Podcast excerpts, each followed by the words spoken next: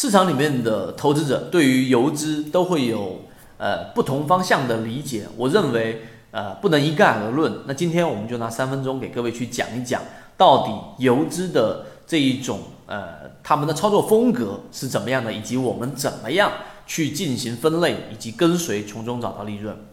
首先，我们先来看啊游资的整个大致的发展。从最开始我们的监管不太严格的时候，只要你有一笔资金，当时可能是像温州帮等等的这一部分，我们说比较有名的席位，他们都是以一部分资金运作。然后我们说的呃这一个呃这一个真实一些，可能就是收集了很多的账户来进行操作。当时是监管非常不严的情况之下。然后随着监管不断不断的严格的时候，有人说游资就是打短线的，然后他们就是快速的拉升，然后快速的跑掉的，这是一种理解。有人说游资随着时间的推移，逐步逐步的从超短线变成了普通的中短线，甚至有时候还去做一些中线的操作。有人说游资的时代已经结束了，不会再有游资在推动了整个市场的上涨。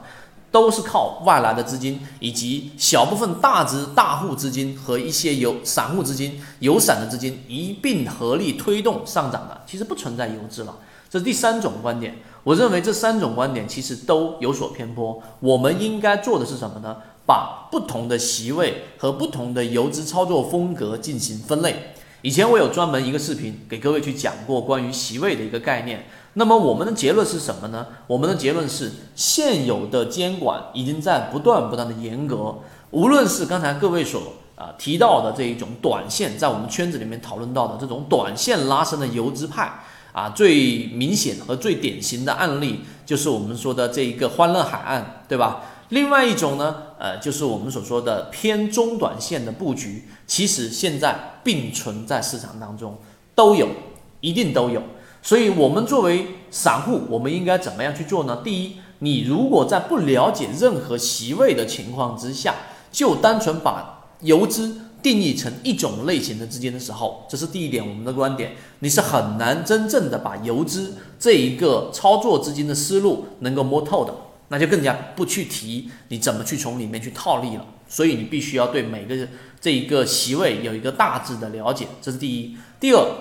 由于外围的资金，然后包括我们境外资金可以开放的这一种程度越来越高，会有很多的资金流入整个市场，所以真正的游资啊，它其实慢慢的已经过渡成为了，我不单纯的只是去做投机，还是要有一些我们说基本面来进行一个控制的。这些如果深入去了解过的，就会去知道，因为在市场出现风险的时候，二零一八年、二零一七年，很多的游资全部清盘啊，很多的这一种。啊，这一种基金也做得非常差劲，但是却有一部分，然后我们说逆势的起来，其实他们真的还不是全部是靠打短的，他们很大的资金逐步逐步的给它系统化和这一个偏中长线的布局。那么这一部分席位，我们也做了一个名单的整理，也是给大家去作为参考的。如果你中短线去考虑这一点，第三点，作为散户去套利的时候，无论你是做刚才我们说跟随那种超短线的。还是我们说中长线布局的，我们建议散户其实操作上更多的还是要偏波段性，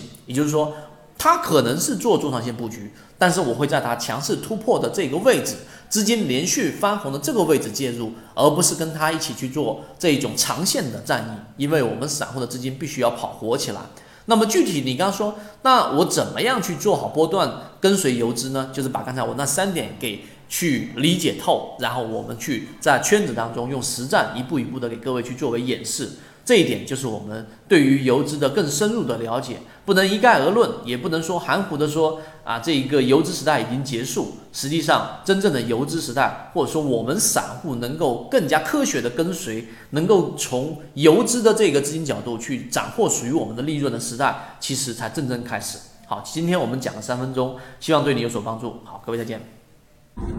今天的分享就到这里。想要加入到我们圈子一起进化学习的，可以加我的朋友圈 B B T 七七九七七，一起进化学习，帮助你用模型筛选出优质的标的，并且避免买卖点的问题以及追涨杀跌带来的风险。